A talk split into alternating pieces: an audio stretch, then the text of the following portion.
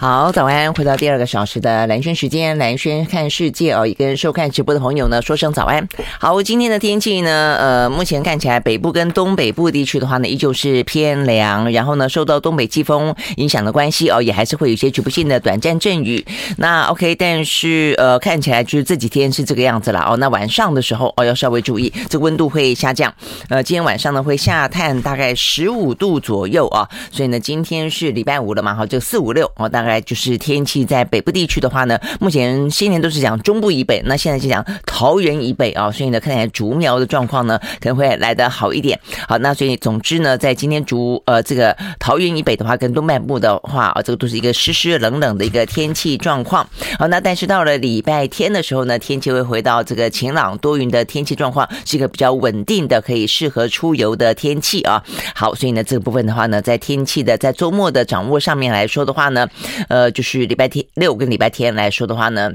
礼拜天啊，这个状况是来的比较好的，好，但是因为天气状况来的比较呃好一些了啊，就是说我说嗯，就虽然下雨了啊，这个但是那中南部还是天气蛮好的，但是呢，空气品质来说的话呢，在今天高屏地区就不太好了。今天高屏地区的话呢，局部地区跟短时间可能会到达橘色提醒。OK，好，所以呢，这些部分就是说全台湾的话呢，北部地区这两天啊，一直到昨明天啊，都还是呢湿冷的一个天气状况，所以特别还是要加件衣服。但是呢，中南部的部分的话呢，一直都是非常晴朗的，但是要稍微注意一下呢，空气品质的部分。好，大概来说呢，是这样的一个天气情形啊。那至于呢，在这个呃我们的南边啊，菲律宾附近的呃这个热带的呃不管是低气压也好啦，这个呃还有台风也好啊，今天看起来的话呢，这个叫做梅基的这个台风呢，在这个礼拜呢侵袭了菲律宾，目前看起来状况蛮糟糕的啊，这个引发了山洪爆发跟山崩，所以很多的呃村庄也遭到土石流的呃淹埋哦，现在越越发现越来越多的尸体哦，所以现在不管是。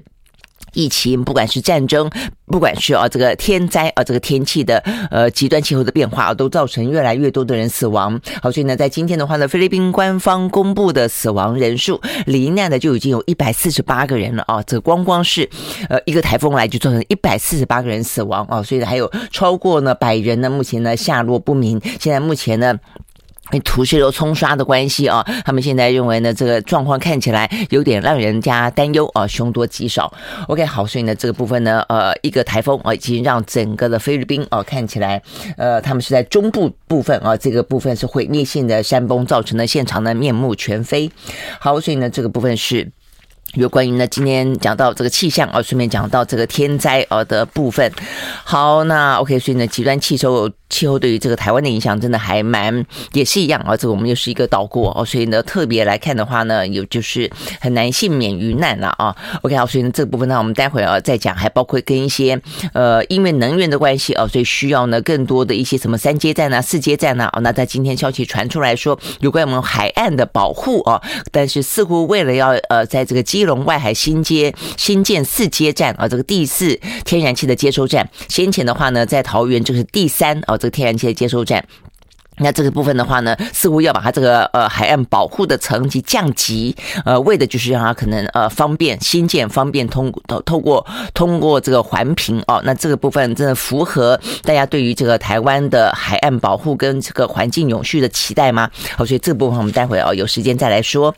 好，那所以呢，这些部分显现出来的就是两难。那我也必须这样讲，我就说一方面对于能源的需求。非常的呃，这个大啊，那一方面的话呢，也，但是一方面对于这个嗯整个的资源，对于整个环境的保护呢，我们这样的期待也越来越深哦，所以怎么样走求取一个平衡点啊？这部分的话，可能都需要更多的讨论。好，那这个看完天气啊，这个相关的讯息以后，接下来一样的就是看疫情。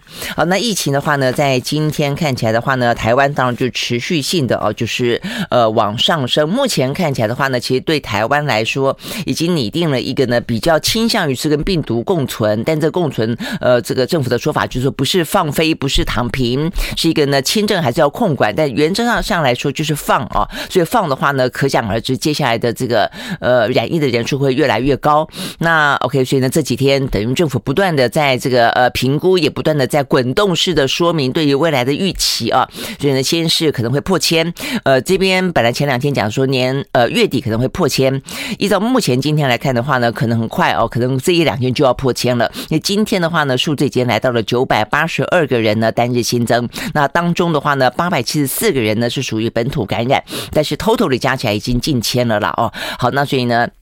呃，可能不到年，呃，不到月底就会进签。接下来的话呢，呃，这个昨天陈时中说破万啊，其实也可以预期。那至于呢，什么时候到达高峰？目前看起来的话呢，各自的评估很不一样了哦。但是呢，听起来的话呢，都需要个把月。呃，这个陈时中算是里头最乐观的哦。他说呢，六月底很可能就可以呢到达高峰，呃，重现到这一波染疫的尾端。但是呢，呃，柯文哲我们昨天也说了，他认为可能要至少四个月，四个月的话呢，可能就是要过暑假啊，就。到八月份，那昨天的话呢，防疫中心的呃这个顾问李炳颖呢，看起来呢，呃更悲观啊，他给的数字呢，起码要到九月底啊，他说呢，目前就全球来看的话呢，这波疫情大家大部分都是让他。有点放哦，就是跟病毒共存。那在这样的跟病毒共存、防疫的政策放宽的状况底下的话呢，至少一个波段都要六个月，就是半年的时间啊。所以对台湾来说，假设我们四月份开始放，那就是基本上半年的时间，那就九月、十月可能呢这一波才会到达尾端。那跟我们昨天讲到的啊，这个曲线的概念是一样的啊。如果说我们期待的，或者说没有人，通常没有人期待了，但是如果你放，大概就会那么的高哦，就是说它可能曲线是很高的。它可能可以把这个染疫的时间缩短，很快的就到达。某个哦，这个嗯高峰，甚至是群体免疫哦，但是这个整个的社会跟医疗量能的承载哦，可能会造成相当破坏性的状况哦。那所以呢，台湾比较倾向于哦，在可可掌控的、有能力掌控的国家里面，都倾向于把这个曲线拉长。好，那所以呢，拉长的话呢，时间就会拉长。好，所以呢，目前看起来的话呢，呃，这个李冰冰啊医生他的说法是说呢，就国际的哦这样子的一个经验值来看，至少都要半年。好，我想这个。部分呢是可能大家在最近啊，慢慢慢慢要调整心情，呃，要做的一些心理准备啊。好，那这样的调整心情、做心理准备之后，那当然就要问，那呃，就算我们呃做好准备了，打算跟病毒都共存了哦，但是呢，轻重症啊这部分怎么分流？我们手上有哪些工具？那我想这个部分的话呢，就是啊这几天大家讨论的重点啊，政府准备好了没？那再来一个，第一个当然就这段时间医疗量能要准备好嘛啊。那再来就是哪些人哦重症啊。中重症得要送医院，这边不断的在调整啊。昨天的话呢，重新再做了一个调整，原本是说六十岁、六十五岁以上就要送医院啊，那现在改成七十岁以上的呢，呃，中重症，然后呢有在做血液透析的，或者是怀孕超过三十六个礼拜的啊，那就是差不多九九个月哦，那都快要临盆了啦。但是这样子的话呢，就一定要送医院啊，就是染疫，不管你是什么呃。就是像孕妇哦，可能包括你是轻症，也都要送送医院啊，所以这部分是属于分流得要去送医院的。所以听起来的话呢，就是再次的要去降低啊可能的医疗的量能，所以代表的是预期可能染疫的人数会增加嘛啊，否则为什么要把年纪调到七十岁以上？我想这是一个。那接下来的话呢，当然还有所谓的集中的检疫所跟在家隔离。那这个集中检疫所跟在家隔离怎么分呢？六十五岁以上到七十岁以下。要到集中检疫所，所以在年龄部分的话呢，还有一个分别哦，就七十岁、六十五岁，然后再是六十五岁以下。那所以六十五岁到七十岁的话，要在集中检疫中心。再来的话呢，怀孕，嗯，有怀孕哦，但是没有到三十六周的哦，也要在。这个呃集中检疫所，那再来的话呢，就是呃，就是你可能家里面的状况呃不不符合的啦，因为居家的话呢，就是说一人一室嘛啊，那这个同住者要四人以下，那如果状况不符合的话呢，也都可以到这个集中检疫所，大概是这样子啊，所以等于意思就是说呢，呃，简单点点讲，可以在家的一个就到医院的，一个是在家的，那其他就是到集中检检疫所嘛啊，那可以在家的话呢，就是无症状的、轻症的、没有满六十五岁的、那没有怀孕也没有做腹膜透析的。然后呢，可以做到一人一室的哦，同住者呢是四人以下的，这些就可以在居家。那居家之后的话呢，就得要有一套居家的一些相关的呃要求跟呃这个提醒嘛，包括你要提供快筛剂。你自己快筛啊，这个目前是说十天嘛，那十天之后才可以呃出来自己筛筛啊，这个状况知道了以后，那另外如果说需要一些呃医疗的话呢，包括远距啦，包括有人送药啦等等等，大概是这个样子啊。但是呢，重点就讲到说，哎，第一个重新再调整了一下呢，有关于轻重症的分流之后，就要问到那快筛啊，那因为呢现在大量的需要快筛，那这个快筛的话呢，呃，有是希望说，因为呃真正会政府掌握到。轻重症可以主动去分流的是境外回来的，因为境外回来就会筛，筛了以后就知道，知道就会分。但是呢，如果是在我们自己境内的，除非你是嗯怎么样的一个状况啊，类普筛会有呃，就是整个政府掌握的会帮你去做分流，否则很多是自己有感觉自己去筛。那所以自己有感觉自己去塞，第一个就是你有没有塞剂，那所以塞剂的问题很重要。再来塞完以后，你要不要通报？我想这个部分的话，会不会成为漏洞？会不会有人因为担心要在家隔离十天，然后呢就没工作了？呃，可能就会有一些经济上的问题，所以不愿意通报的。我觉得这个部分其实目前为止没有听到啊，这个政府特别的针对这个部分有什么样的一些方法去帮助这些可能因为有一些经济的担忧，因此呢会成为漏网之鱼的。我觉得这部分也还是必须要提醒啊，呃，要继续把这个网给补得更全一点。好，那就快筛来说的话呢，快筛机够不够？好，那这快筛剂的价格多少？一个是钱的问题，一个是呃这个量的问题哦。那这个呃量的问题的话，目前政府是说呃就是呃有四千多万剂啊，可以呢到嗯未来，而是每个月这样提供。嗯，然后的话呢，所以听起来量是 OK 的哦。不过昨天就已经有听说有开始在呃药局买不到的了哦。那药局的说法是说被政府征用了。我想那政府征用就是说这一部分是要做类。普塞的啊，跟包括呢送到诊所去，让有人因为担心而去就诊的时候，呃，去塞的哦。所以呢，这两类是由政府提供。好，那所以呢，目前看起来的话呢，可能一开始调度不及吧。哦，政府这个量要快点补上才可以了哦。好，所以呢，这边讲到就是说。就价格上面来说的话，由政府呢呃发送的呃在诊所里面快筛的，在进行高风险区的类普筛的这两种都是免费。那但是如果你自己去买啊，那或者企业去买就要钱。那多少钱呢？我们休息再回来。I like 回到蓝轩时间啊，所以我们刚刚讲到了是有关于呢这个快筛剂哦够不够？那这快快筛剂的价格怎么样哦？那现在的话呢，呃，即日起哦说开始征用，那征用的话呢，就会呃至少这个价格会如呃这个政府所要求的。那目前看起来的话呢，政府的要求还没有这个完全定下来了。这个昨天的讯息是说呢，希望可以压到两百以下嘛哦，但是的话呢，很多的立法委员都说哦，这个在党之之之意哦，这个呃成本价啊，这个五十块、五十九块呃。而且其他的国家哦，说这个面积小的、人口少的，呃，冰岛啊也是八十块左右，然后新加坡呢一百块左右。那为什么台湾的话呢，就得要到到两百块啊？所以要求呢继续压低啊，希望能够在一百啊一百以下。那所以这个部分的话呢，目前看起来呃，可能政府啊还在啊这个评估跟沟通当中吧啊，所以呢这个价格还没定。但是的话呢，目前看起来就要征收，然后透过我们刚才讲到的，本来是说三个管道发送，现在是说五个管道发送啊。哪五个呢？就刚才讲到第一个诊所是一个。那再来的话呢，类普筛是一个，那这个是比较是主动呃由政府送过去的啊，而且针对的对象比较是有那种风险，就是说你可能担心自己已经染疫的啊，所以不管是去呃这个筛检站，还是说你是去呃这个诊所，这这两种。那再来的话呢，就是企业，那企业的会买买了提供给这个员工筛，这是一种；再就是你自己可能担心啊，所以你自己买自己去筛，这是一种。那再来的话呢，就是送给地方政府啊去统筹的运用，呃，这是另外一种。我说大概来说是这个样子。呃，OK，好，那在呃自行购买是十连制了哦，所以这个十连制的话呢，看起来会是蛮大一宗的这个民众的自行购买哦，所以这个部分的话呢，可能就价格来说的话呢，是最重要的了，因为可能企业啦、政府啦都多半是会免费提供，或是说怎么样嘛，哦，那由别人买单哦，但是自己去购买的话呢，这个价钱就会压力还蛮大的。如果说要未来哦跟病毒共存、频繁的塞的话哦，OK，好，所以呢这个部分是一个，那再来的话呢，就是还。童哦，到底要不要打哦？这还是目前看起来的话呢，呃，公卫专家跟政府目前来说也还没有哦，这个就是各自有不同的意见啦，所以也还没有完全拍板。那只是说呢，呃，这个疫苗应该会买啊，儿童疫苗。那呃，这个李秉颖啊，他昨天是特别提到说，就目前看起来全球哦，这个儿童的确诊病例啊，这个致死率可能是万分之一。那目前台湾的话呢，台呃儿童的确诊案例已经有一千六百零四个人了哦，所以估计可能会有十多个儿童死亡。嗯，这是他的呃推估啊，但所以他的建议是，嗯，还是啊，这个打疫苗是利大于弊哦。但是呢，像是呃中医院的何美香，他就认为说，呃，台湾。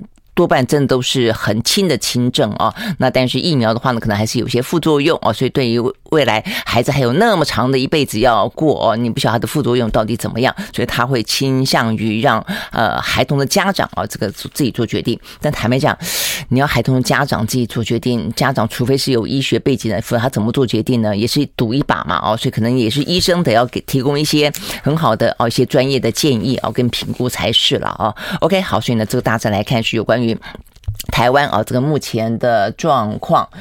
好，那呃，看完这个台湾的情形之外，我们快点来看一下这个全球啊，这个扫描一下全球。全球今天的话啊，这个是九十三呃九十一万多人，呃，在呃跟昨天差不多是在百万以下啊，这个单日新增。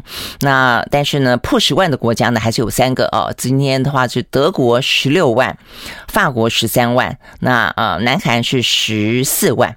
啊，那这三个国家的话呢，其实当中德国跟南韩啊，这个单日的死亡人数都有三百多。好，那所以另外的话呢，包括像美国，美国今天的话呢是三万五，也比先前增加了哦。所以如如他们所说的，确实他们的确诊人数也还是有在增加。而且他们有些部分还是微调哦，让这个防疫措施稍微的再严格一点，包括戴口罩。那他们的死亡人数也是三百多哦，所以呢。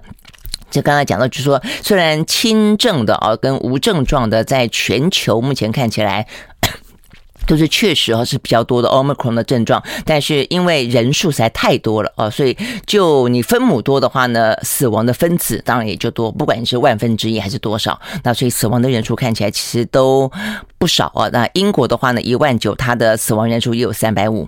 OK，好，所以呢，目前看起来。在欧洲哦，有八个国家破万，大概有四十八万多人呢单日新增感染。那美国的话，我们刚刚讲到三万五，加拿大也有一万九，那巴西两万三啊。这个纽澳部分的话呢，纽哦纽西兰比较少，九千多。澳洲的话呢，五万三千多。好，那再就是亚洲，亚洲我们刚刚讲到这个第一个南韩，日本啊，你说它下来，但下来到一个程度之后哦，也停在那个地方了啊。所以呢，这个日本也还有五万六啊。所以呢，这个是目前。南韩跟日本啊，是在亚洲地区呢，疫情算是人数偏多的了哦。那泰国两万四，越南两万三，大概这样的。所以亚洲地区就有四个国家破万啊，但是就是大概就都是这四四五个。那呃，中国大陆的话，目前看起来确实啊，还是在奋战当中啊。习近平还是坚持动态清零，但是目前动态清零的状况底下，他们的染疫人数并没有控制啊。比方说，他们算呃有。症状的确诊的人也还是在增加当中，先前呢都是一千多，现在已经来到了三千多了哦。那无症状的话呢，一样都是两万多。好，所以中国大陆呢面对的也是。蛮大的一个挑战，那它的挑战的话呢，是来自于说它这样的一个比较呃极致性的强度高的啊那样的一个防疫措施，到底啊呃能不能拿达到效果？那在达到效果之前，面对越来越强大的民怨这件事情，我觉得对于他们政整个政治的管控上面啊，对今年的整个政治 当中的一个呃必须啊是一个维稳的状况来说的话呢，实际上是一个蛮大的挑战。好，所以呢，这个部分呢是来自于呃这个疫情最新的状况，讲着讲着突然之间喉咙好痒。OK，好。呃，讲的太用力了。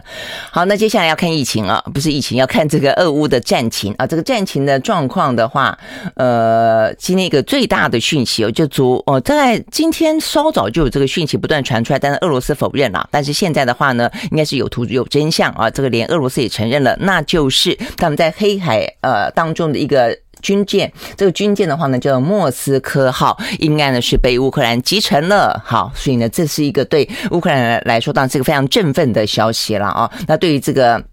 呃，黑海舰队的旗舰的呃莫斯科号，对于呃俄罗斯来说，它守守着啊这个黑海的啊这个进出口，其实呢对他们来说的话呢，是一个蛮大的打击，因为说它的船上啊这个载着大概有十几枚啊可以有这个能力啊去发射十几枚的这个飞弹啊，所以呢目前呃这个被击沉之后，对于整个的黑海的战力来说的话呢，俄罗斯会损失不少。好，那这个对呃莫呃对于乌克兰来说，这个好。消息是怎么发生的啊？他们呢，在稍早期就已经宣布了啦，啊，只是蛮得意洋洋的啊。他们说呢，他们是利用无人机去声东击西啊，那分散他们的注意，然后呢，发射了两枚呃海王星的反舰飞弹，然后呢，就成功的射中了这个莫斯科。那呃当中哦，这个莫斯科的船上的这个弹药就大爆炸，然后造成了呃灭火不及之后呢，船身就开始往下沉。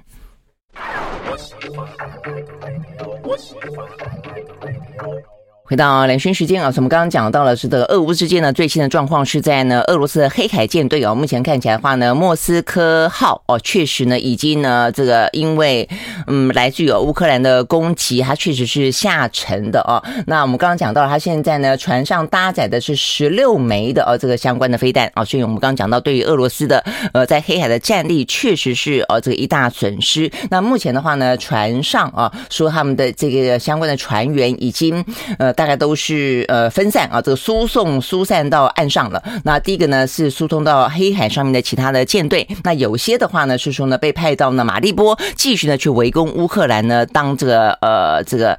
战呃步兵啊，所以呢这个部分是呃俄罗斯方面的这个调度了哦，那所以但是先前他本来呢否认哦，说他的船只舰舰只哦这个被乌克兰所击沉，但现在看起来的话呢确实是这个样子啊。OK 好，所以呢这个他们现在弃舰啊，这个弃舰来求生哦，这个是有关于俄乌目前的状况。那当然也会不会改变啊？这个目前俄乌的战情，我觉得还要再观察一下啊。我想短期之间应该不会改变了啊，只是说对于呃俄罗斯来说的话呢，这个战选会有多少啊？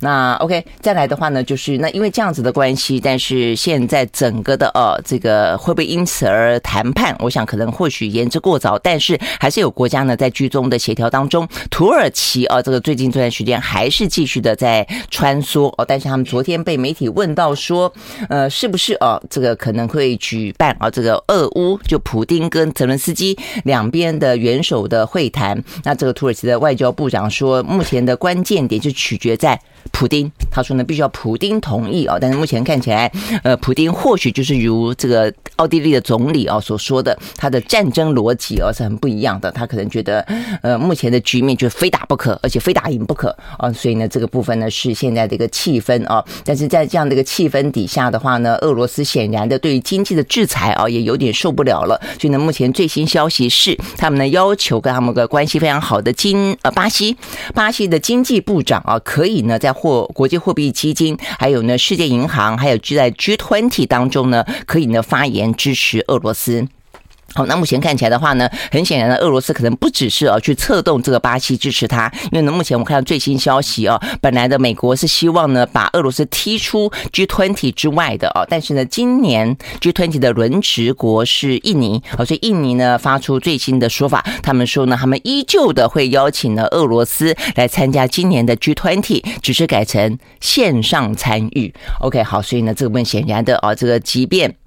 目前看来，西方阵营啊，对于这个反战反俄哦，这个还蛮同仇敌忾的。但是呢，另外一个阵营啊，这个目前看起来还是呢，呃，在这件事情上面未必啊完全采取跟美国一致性的态度。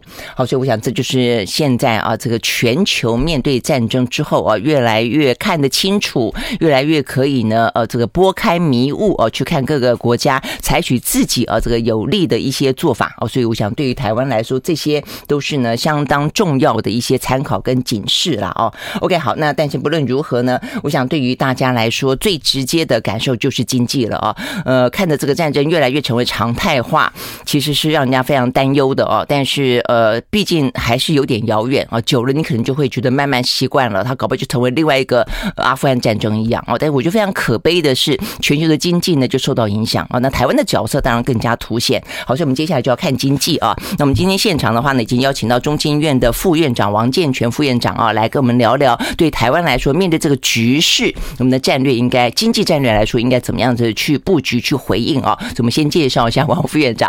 副院长早，早早，呃，蓝轩早，呃，各位听众大家早。OK，好，那在跟呃院长讲这个之前，我们很快的来看一下欧美股市哈，跟这个油价。啊，这个欧美股市的话呢，在昨天啊涨跌互见啊，在美国是跌，在欧洲是涨。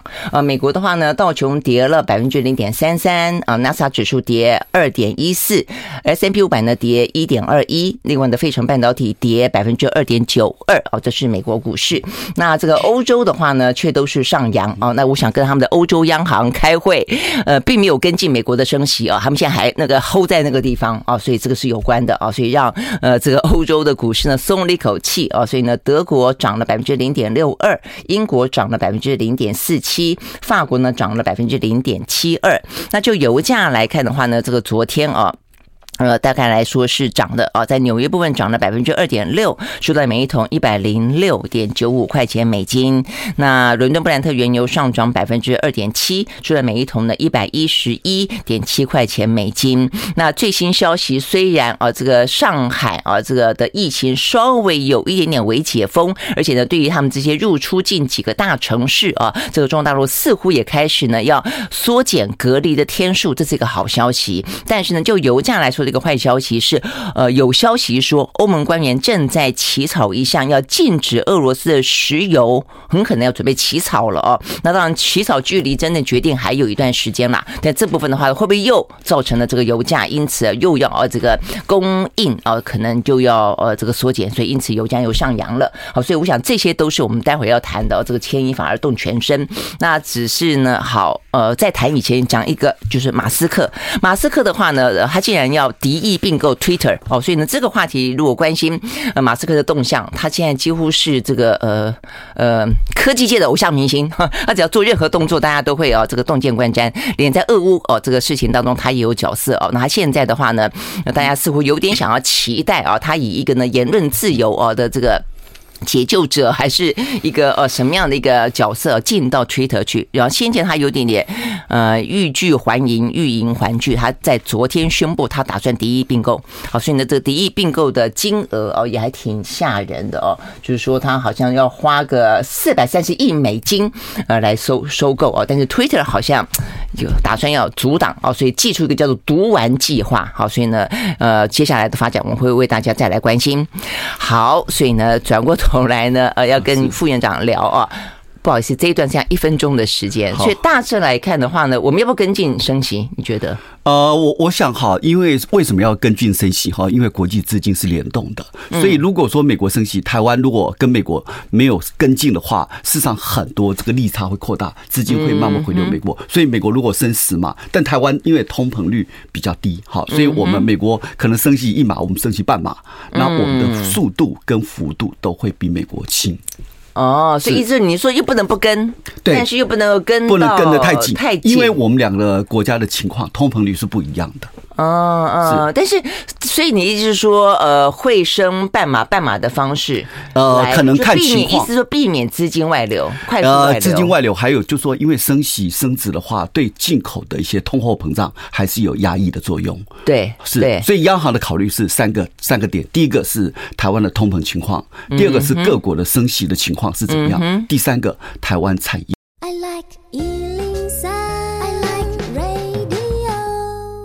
好，回到蓝轩时间啊，那继续和现场邀请到了中经院的副院长王健全副院长啊，来谈有关于呢，目前国际局势如此的这个混乱啊，那对于台湾来说的话呢，到底政府该怎么办，企业该怎么办呢？个人该怎么去因应啊？那国际之间不用讲，有几个很大的变数都在发生当中，都会影响到经济啊。我想，俄乌战争是一个，那俄俄乌战争很直接的是呃油价，是物价，是粮食啊，所以能源跟粮食是最大的两宗。那再来的话呢，就疫情，那疫情的话呢，其实大部分来说，慢慢试的跟呃病毒共存了哦，所以有些部分应该是要复苏的，包括什么呃观光啦、呃旅游啦等等。但是呃，因为最大的算是全球第二大啊这个经济体了，那就是呃中国大陆，它最近呢却用动态清零的方式来控制疫情，所以对于整个的全球经济又造成了某个程度的负担，而且它对于石油相当来说是有需求的。但是当呢这个中国的经济 shut down 之后，它对于石油的需求可能又来的少了，所以这也是另外一个影响。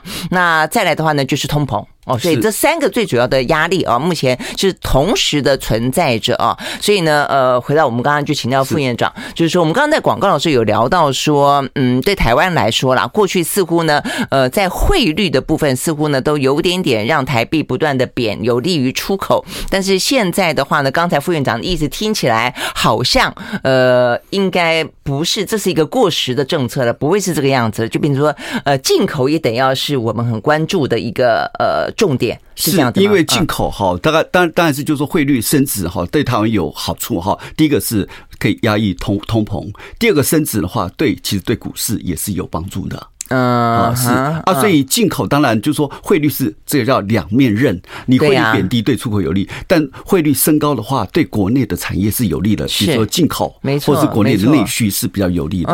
而且呢，升值的话也可以压抑通膨，嗯，这是一个，然后也可以。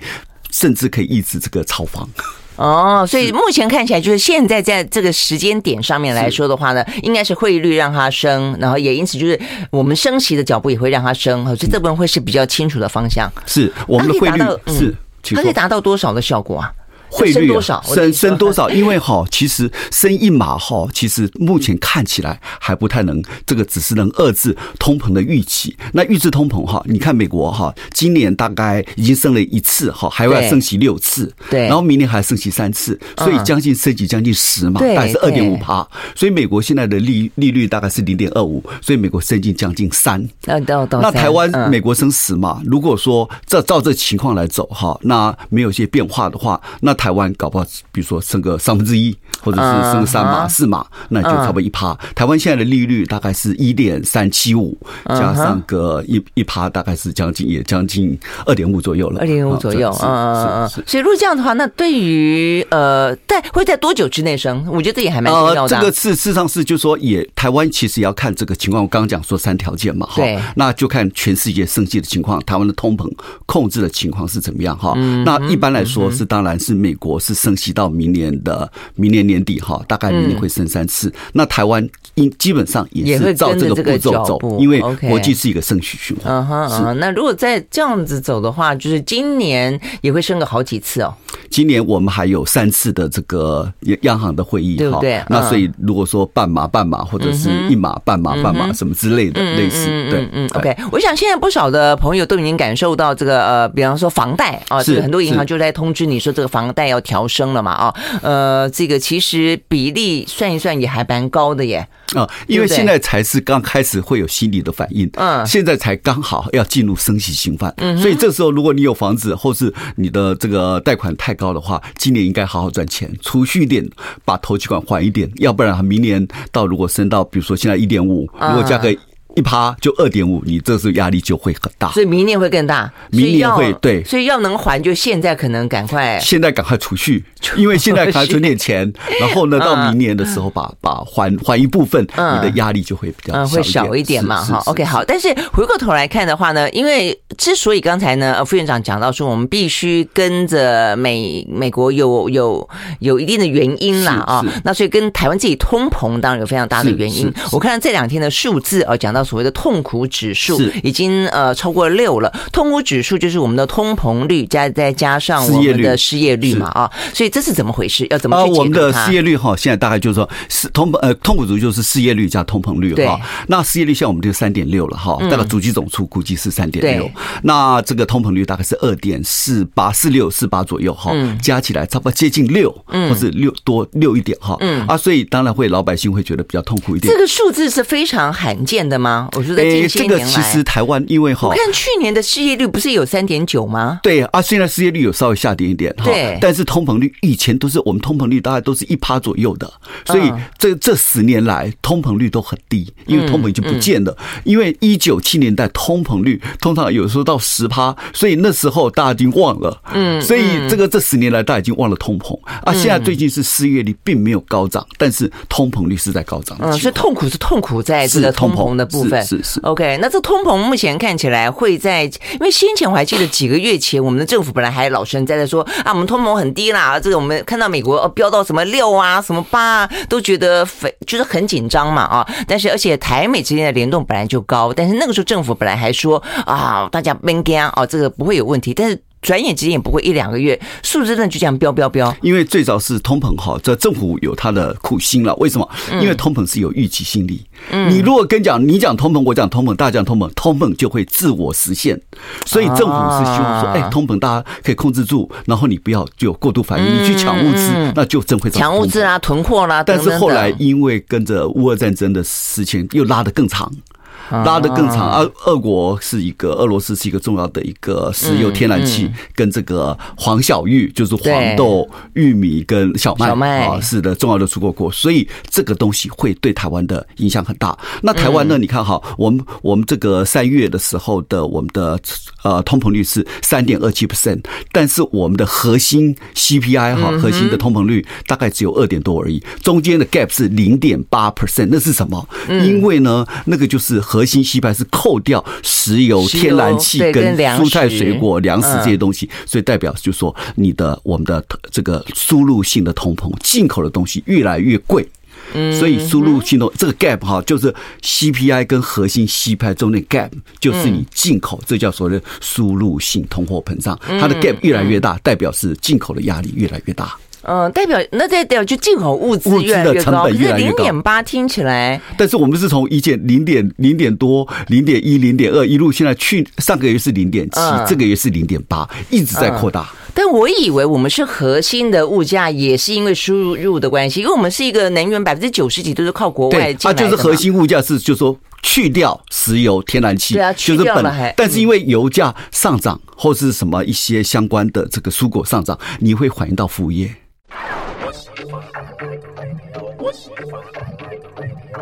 回到蓝轩时间啊，我们就和现场邀请到了中经院的呃副院长啊，这个王建全来谈有关于目前全球啊，就是物价拼命的涨，然后呢，能源啦、粮食啦价格也拼命的涨，然后呢，疫情也还没有完全哦，这个得到控制。那 OK，这样的状况对台湾来说到底该怎么办嘛？啊，那我们刚刚讲到就是说每一个国家的状况其实不太一样，但是呢，副院长刚才也特别提到说我们的输入性的通膨，呃，事实上还蛮明显的啊。那请问哪些项目是输入性的通膨？那这部分的话。能不能够透过政策有所调节吗？比方说啊，这个呃，过去这个礼拜好像前两天吧，这个农委会的主委才说啊，那这样的小麦长对不对？因为我们刚刚讲黄小玉嘛，那小麦长就不要吃面包啊，就吃米呀，哦，那就被大家骂一通。不坦白讲，我觉得是这个样子啊。你说不要讲这一次因为俄乌战争，在国内的话呢，因为不同的季节，我们也都是向来主张，你就当季吃当季的食物，是它相对来说就会比较便宜，而且呢，当地就吃当地的尽量的食物，就减。减少它这个因为运输所需要造成的叠加的成本嘛，啊，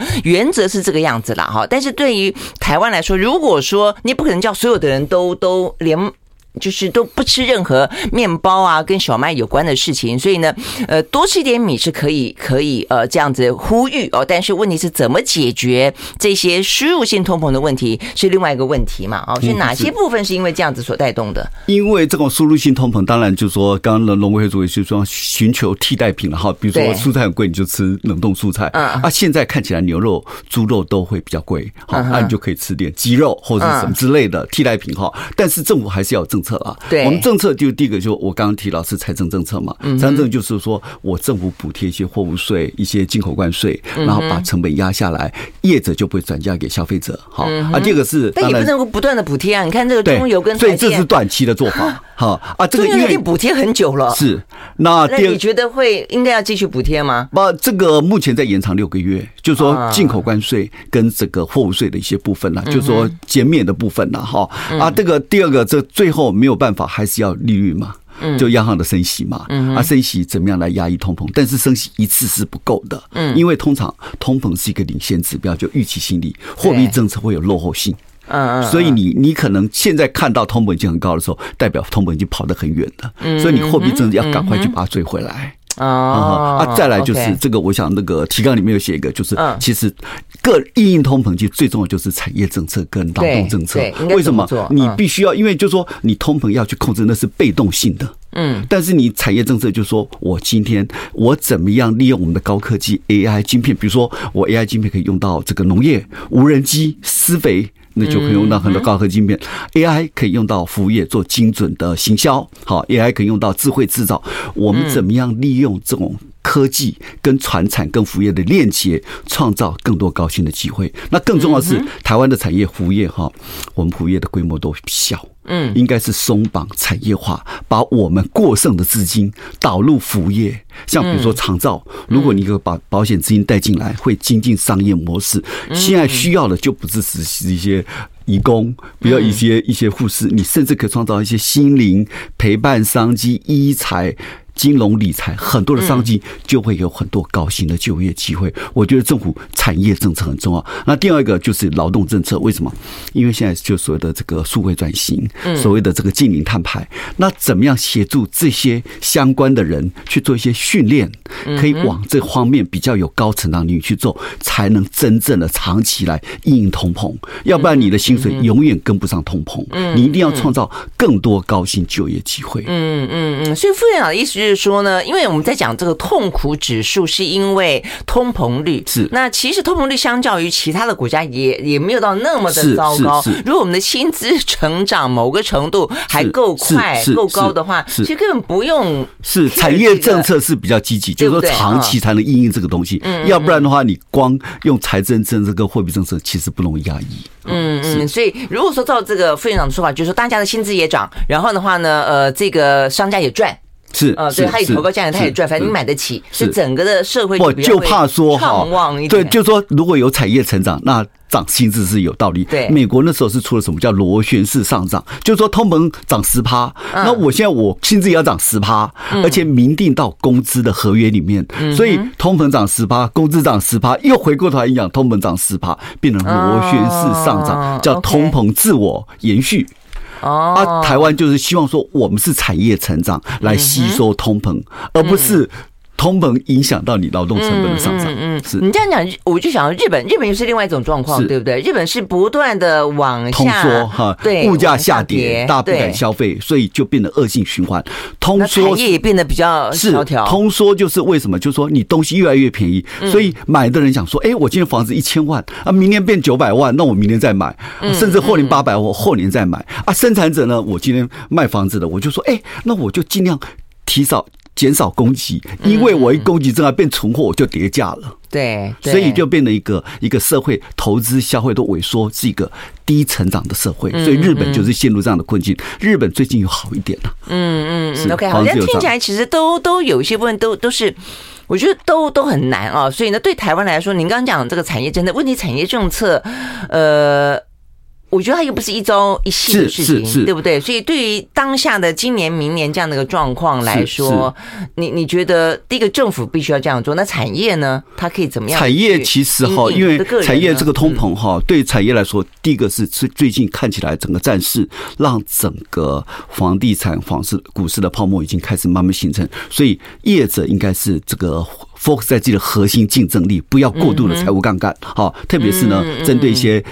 绿呃，数位转型，一个绿色转型，然后呢，你应该呢，现在现在台湾产业有所谓上肥下瘦，上游原物料涨得很多，下游呢，我不敢涨，因为涨的话消费者不不买单，所以呢，下游的业者第一个要接单只要靠。看你的存货不要拉太多，嗯，因为你拉太多的话，要看不要说涨了营收赔了你的利润，嗯，所以这时候接单要很审慎。大客户哈，这个可以尽量的配合，但是急单小客户要慎选。我今天可以不要被。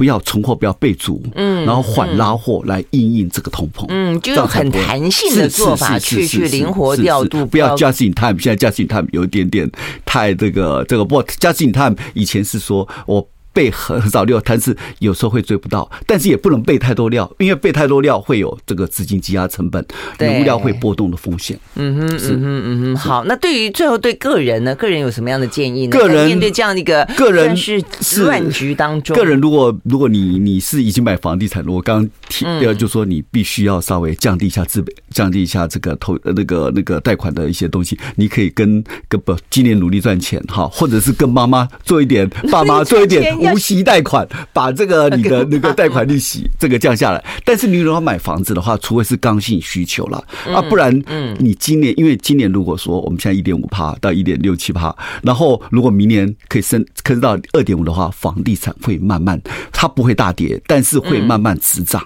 所以你这时候利用来这时候来赚点钱，累积一些更多的投机款，你这时候后面的压力就不会小。但是如果房地产到三趴，其实会慢慢的往下走，你还有时间。那个人的话，当然一定会往下走。有些人就会担心说，万一他这个利率是不断的往上走，那是不是现在应该赶快或怎么样？但利率往上走，因为台湾大概升，如果升到二三趴的话，房地产就会往下走。嗯啊，所以这个时候你利率不会再，因为利率升到一个极限，也不会再升。啊，是。啊，所以个人还是就说，现在因为暂时的用就房地产股市的要降低一些持股了哈。